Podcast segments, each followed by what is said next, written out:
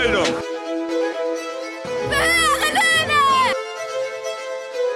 Für Arbeitszeitverkürzung! Alles gut, Mann.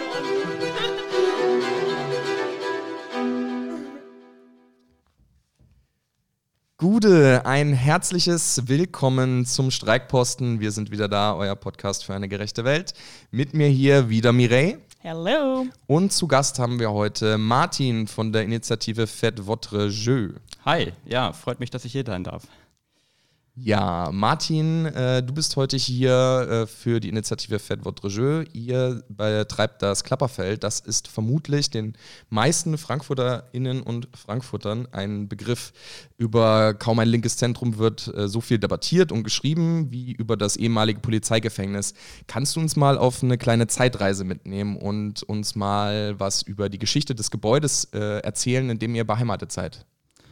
Äh, ja, das Klapperfeld ähm, ist ein äh, Gebäude in der Frankfurter Innenstadt nahe der Konstabler Wache. Das ist im 19. Jahrhundert schon als Polizeigefängnis äh, errichtet worden und ähm, dann seit dieser Zeit äh, bis in die 2000er Jahre, also bis vor 20 Jahren, 18 Jahren als Polizeihaftanstalt genutzt worden.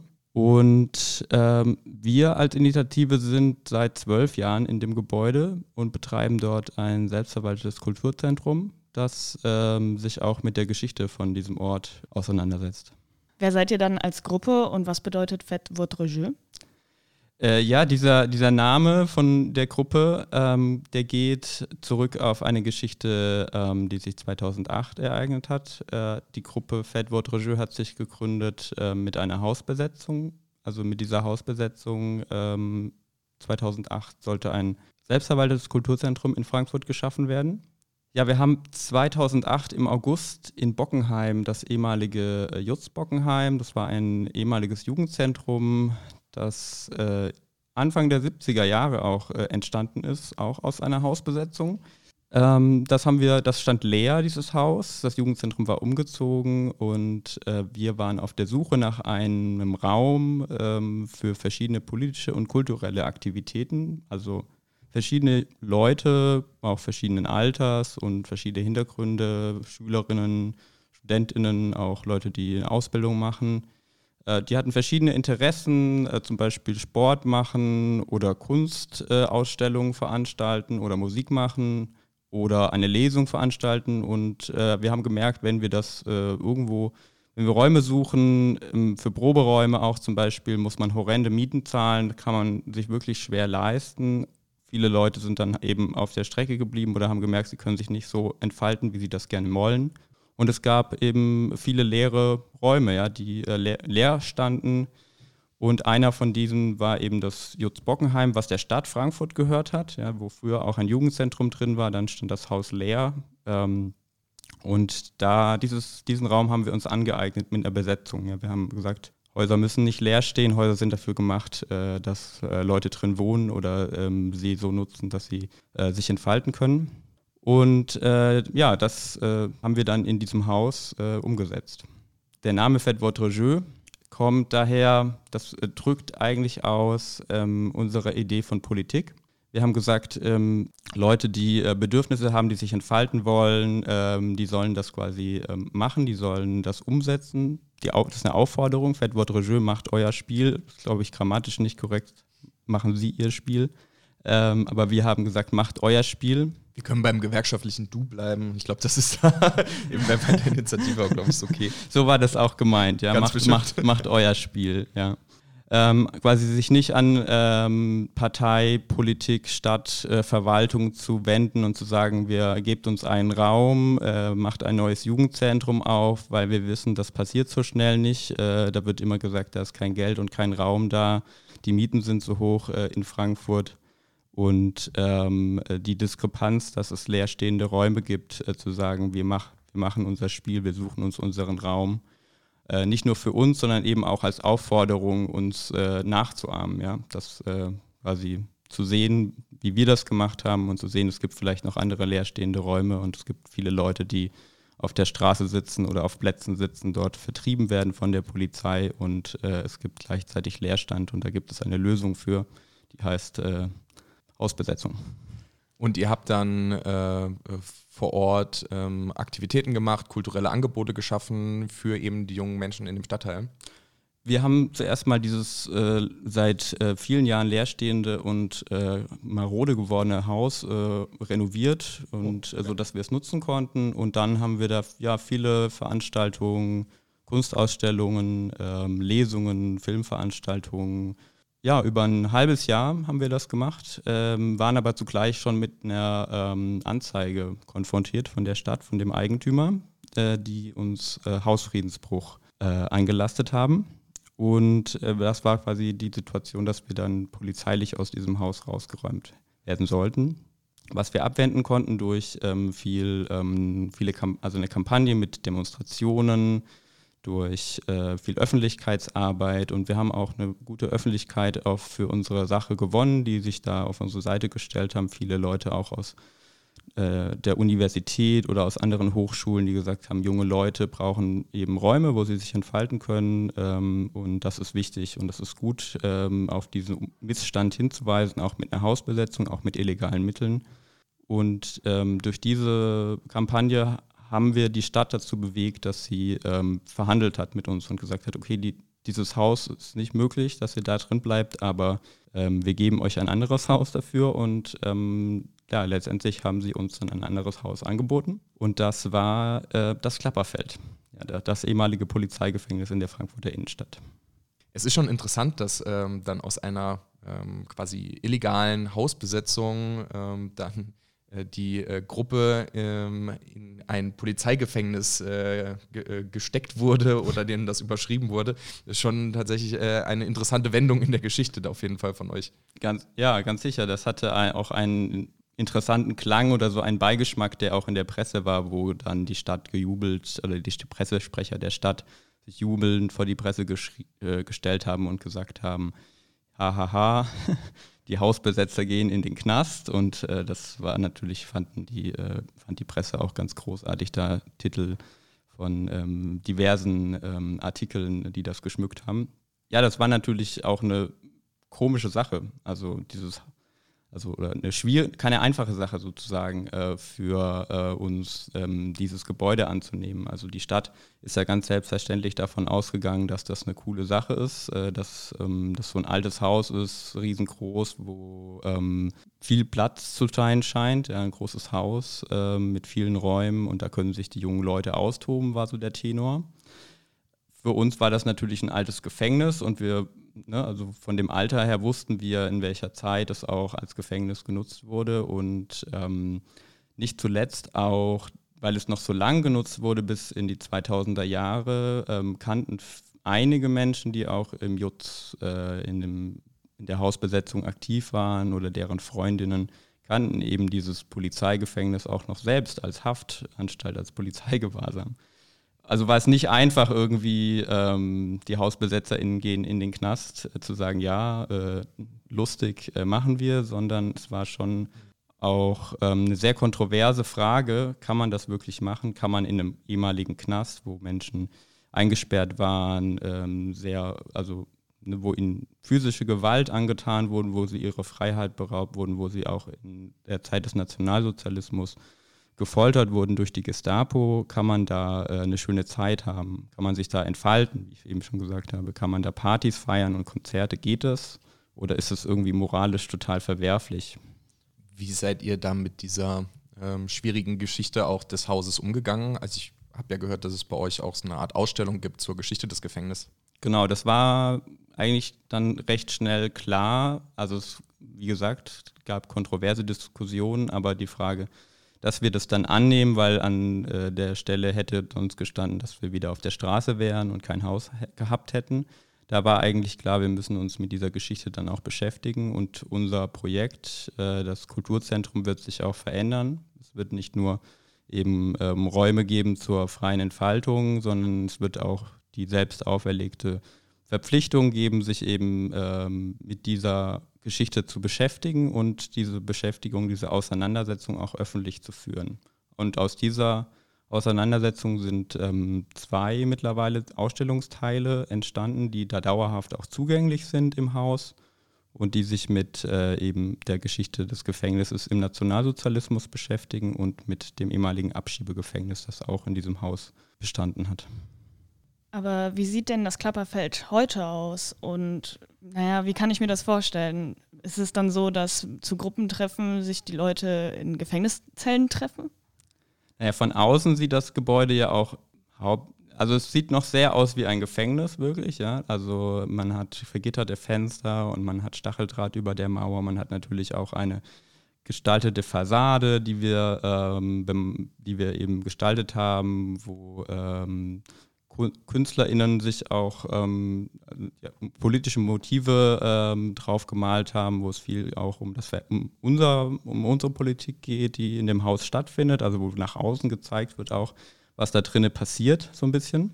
Ja, da gibt es vorne dieses äh, große ähm, Bild, wo sich ähm, eine Menschenmenge, die so eine Demonstration darstellt, die so gegenüber der Polizei, gegenüber einer Polizeikette steht, ähm, unter der Überschrift Freiheit stirbt äh, mit Sicherheit. Und ähm, auf der anderen Seite des Hauses äh, gibt es ein äh, schönes äh, Graffiti, das auch, vielleicht kommen wir da noch drauf später, sehr kontrovers diskutiert wurde, dass ähm, den, ähm, wie heißt der gleich, den Polizisten? Chief Wiggum. Chief Wiggum, ja, das wurde, er wurde fälschlicherweise auch als Homo, schon als Homo Simpsons bezeichnet, was er natürlich nicht ist, von unwissenden äh, Politikern. Ähm, der darauf zu sehen ist, wie er sich mit seiner Dienstpistole äh, Donuts in den Mund schiebt, äh, betitelt äh, mit äh, der Liedzeile von, das, von Feine Sahne Fischfilet, einer Band aus Rostock, ein Lied über Polizeigewalt. Das heißt, niemand muss Bulle sein. Also man sieht von außen schon, äh, das ist kein Knast mehr, sondern da findet irgendetwas statt, äh, was eigentlich ganz gegen Knast steht. Wir haben auf einer Seite hin auch ein großes Transparent, da steht drauf, ähm, für eine Gesellschaft ohne Knäste. Also das wird nach außen schon deutlich. Auf der anderen Seite gibt es eben äh, die vergitterten Fenster und den Stacheldraht und äh, drinnen ist es im Prinzip, äh, wenn man reinkommt, denkt man, man ist vielleicht in einem, schon in einem Raum, der äh, angeeignet ist. Da sind die Wände bemalt, ähm, man hat viele Tags, äh, wie man das vielleicht aus einem ähm, Partyraum, auf einem Club äh, auch kennt. Ähm, und gleichzeitig, äh, wenn man dann weiter reingeht, merkt man schon an diesem ganzen Gebäude, dass man äh, nicht in einem normalen Club oder so oder einem normalen Kulturzentrum ist, sondern äh, dass, dass, dass dieser Ort auch äh, eine andere Geschichte hat.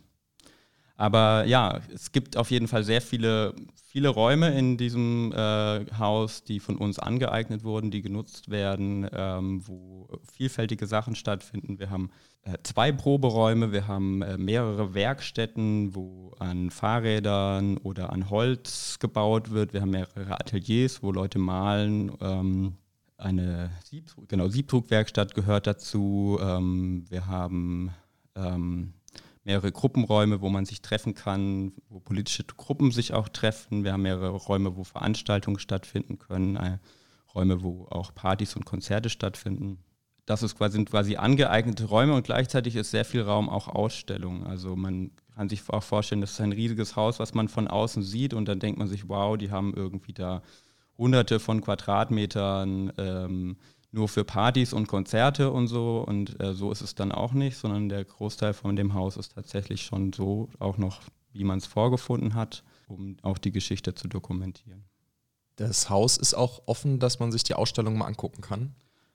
Das Haus ist ähm, offen, genau, also die Ausstellungen sind offen, wenn ähm, das Haus offen ist zu Veranstaltungen, mhm. also auch mehrfach in der Woche. Ähm, Meistens äh, ist es, lange Zeit hatten wir dienstags genau einen Barabend, ähm, der auch monatlich äh, oder ja, zumindest monatlich stattgefunden hat. Oder es gibt Konzerte ähm, oder ja, andere Veranstaltungen, inhaltliche Leseveranstaltungen. Und immer wenn da Veranstaltungen sind und die Tür ist vorne offen, dann äh, hat man auch die Gelegenheit oder die Möglichkeit, eben ähm, sich die Ausstellung anzuschauen. Das ist quasi Teil des Konzeptes. Das Kultur, der kulturelle und politische Raum, in dem man sich bewegt, der soll immer zusammengehen mit einer Möglichkeit auch ähm, die Geschichte von dem Ort ähm, zu sehen oder sich damit zu beschäftigen mit der Ausstellung. Ja. Ich habe ja eben schon mal kurz erwähnt, dass über euch äh, auch medial sehr viel gesprochen äh, wird und wurde. Äh, nicht nur im Zuge der Besetzung, sondern auch ähm, danach. Ähm, mal gibt es äh, knallharte politische Debatten, beispielsweise zur Rolle linker Zentren in Frankfurt, zur Mobilisierung für die Blockupy-Demos oder äh, für den G20-Gipfel. Dann gibt es aber auch Debatten äh, über die eben erwähnten Graffitis an der Fassade und ähm, äh, auch so, ach, man würde sagen, so Possen aus der Lokalpolitik über äh, Politiker, die sich in einem angetrunkenen Zustand äh, Zugriff, äh, Zutritt zu einer Party verschaffen wollen. Ähm, wie geht ihr eigentlich als Initiative mit dieser großen medialen Aufmerksamkeit um? Ähm, und was sagt ihr ähm, zu den Vorwürfen, die es teilweise aus der Stadtpolitik gibt, dass ihr ähm, ja, der autonomen linksextremen Szene einen Treffpunkt bietet. Also wir mit unserem Projekt äh, sind auf jeden Fall ein, das sehen wir ganz klar, wir sind ein, ein vielleicht ein Zankapfel oder vielleicht auch eine Provokation ähm, für bestimmte ähm, Kräfte und Kreise. Also wir sind ja, das Klapperfeld befindet sich ja mitten in der Innenstadt, äh, mitten in Frankfurter Gerichtsviertel. Also auf der einen Seite ist das äh, Oberlandesgericht, auf der anderen Seite das Amtsgericht und nur einen Steinwurf entfernt sozusagen äh, ist das ähm, erste Polizeirevier, das Innenstadtrevier der Frankfurter Polizei, das ja auch viel ähm, in der Öffentlichkeit war in äh, den letzten Monaten und im letzten Jahr. Und äh, dass da so ein Projekt steht, das von sich sagt, ähm, wir wollen keine Kneste, wir sind kritisch gegenüber Polizei und äh, kritisch gegenüber äh, Gesellschaft, wir wollen eine andere Gesellschaft anstreben. Das sagen wir ja auch ganz offen, wir nehmen da kein Blatt vor den Mund, äh, dass wir sagen, wir sind ein äh, linkes Projekt.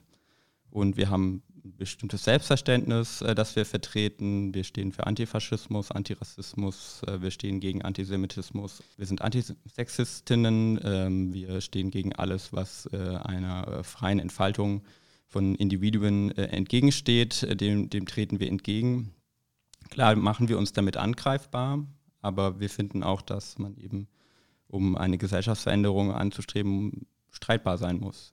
Und auf der anderen Seite wie gesagt, äh, das Haus äh, sieht von außen groß aus und man sagt, da sind vielleicht jetzt nur Räume, ähm, wo ähm, politische Veranstaltungen stattfinden, die vielleicht auch nicht alle Menschen äh, gut finden müssen oder wo nur Partys gefeiert werden.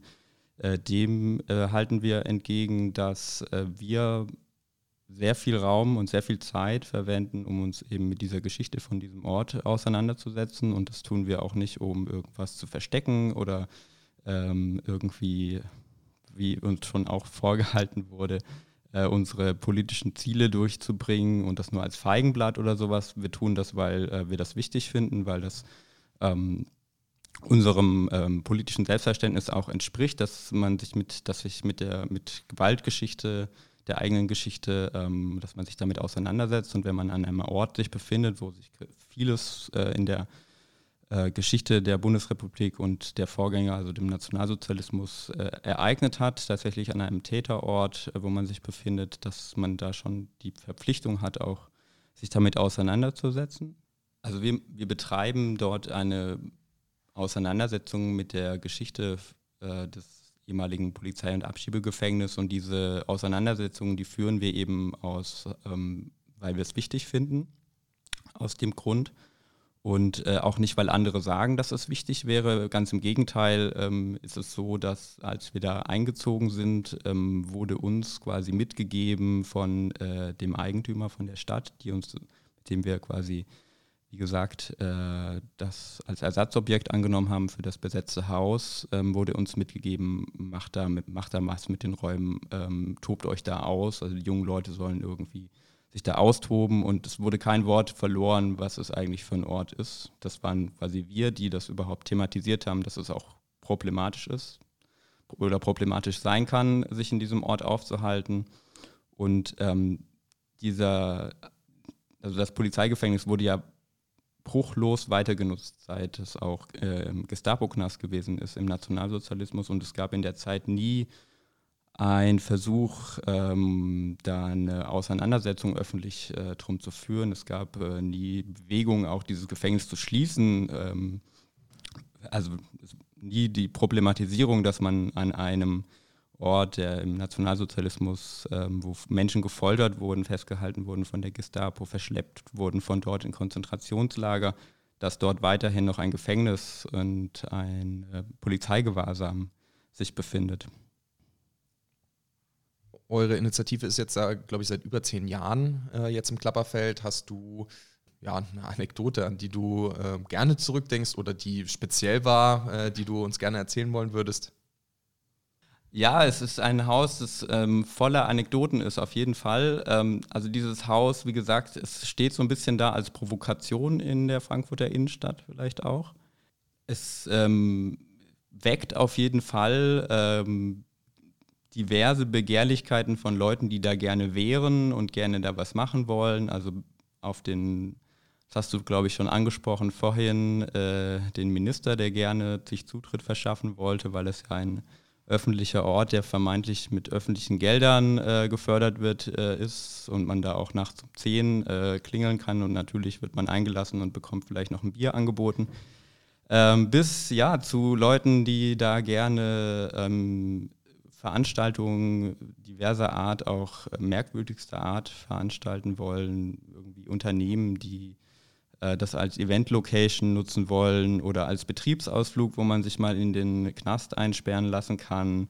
Also ähm, da ist wirklich diverses auf uns zugekommen in den letzten Jahren, ähm, was ja auch erschreckend ist zum Teil, ja, wie äh, naiv oder ähm, affirmativ ähm, mit der Gewaltgeschichte von diesem Ort umgegangen wird, auch ähm, an uns herangetragen wird, dass man diese Location eben nutzen kann als x-beliebige Kulisse für ähm, Musikvideos oder Videos, Werbevideos oder solche Dinge.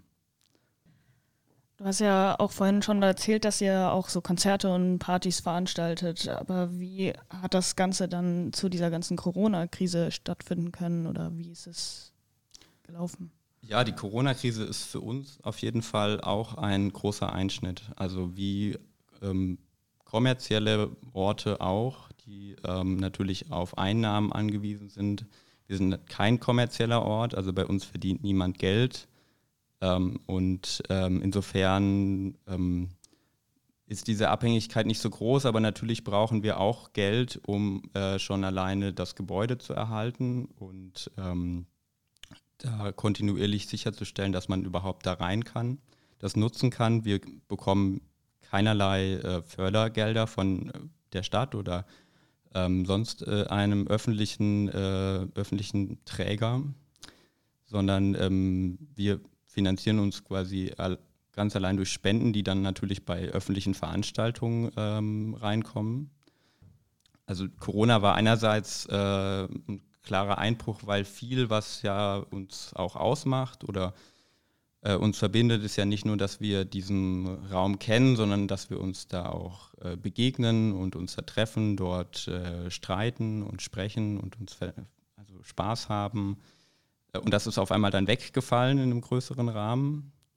Ja, die öffentlichen Veranstaltungen sind natürlich für uns auch wichtig, weil wir, weil das auch Einnahmequellen sind für uns. Wir haben zwar kein, wir sind ja kein kommerzieller Veranstaltungsort, also bei uns verdient niemand Geld, aber trotzdem äh, brauchen wir auch Geld, um ähm, das Haus einfach zu unterhalten. Ja, wir müssen auch äh, Putzmittel kaufen, wir müssen Glühbirnen kaufen, wir müssen Wände streichen, es geht auch mal was kaputt. Ähm, permanent äh, muss man eigentlich dieses Haus auch äh, vor dem Verfall schützen. Es ist ja auch ein sehr altes Haus.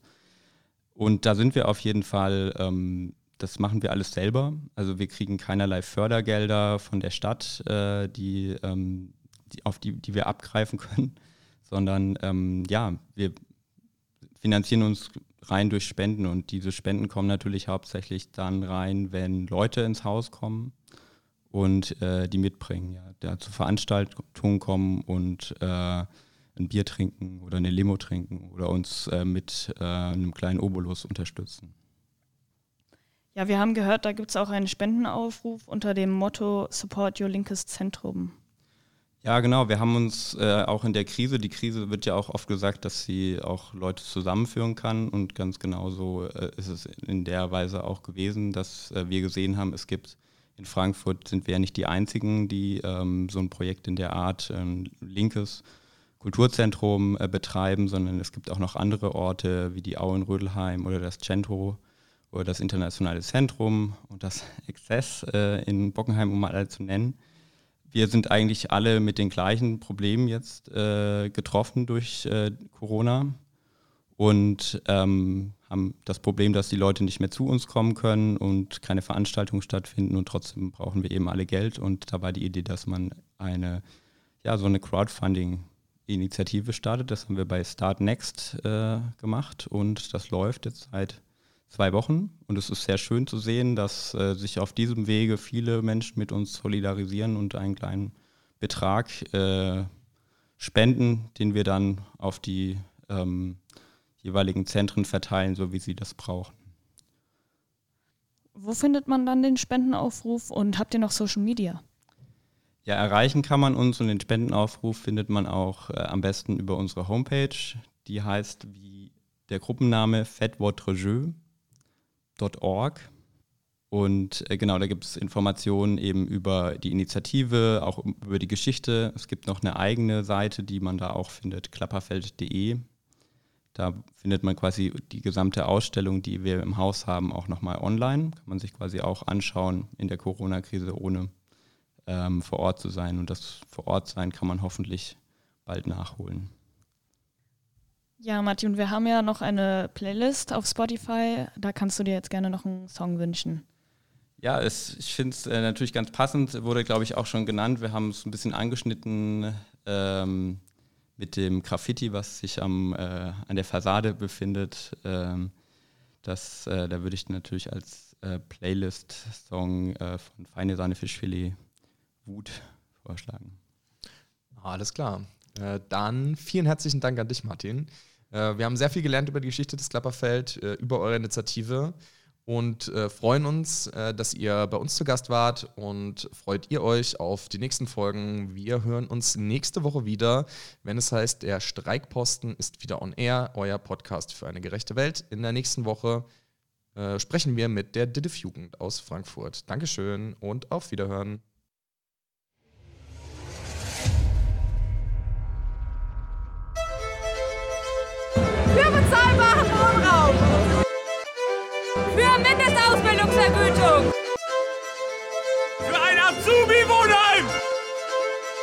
Übernahme nach der Ausbildung. Höhere Löhne. Für Arbeitszeitverkürzung.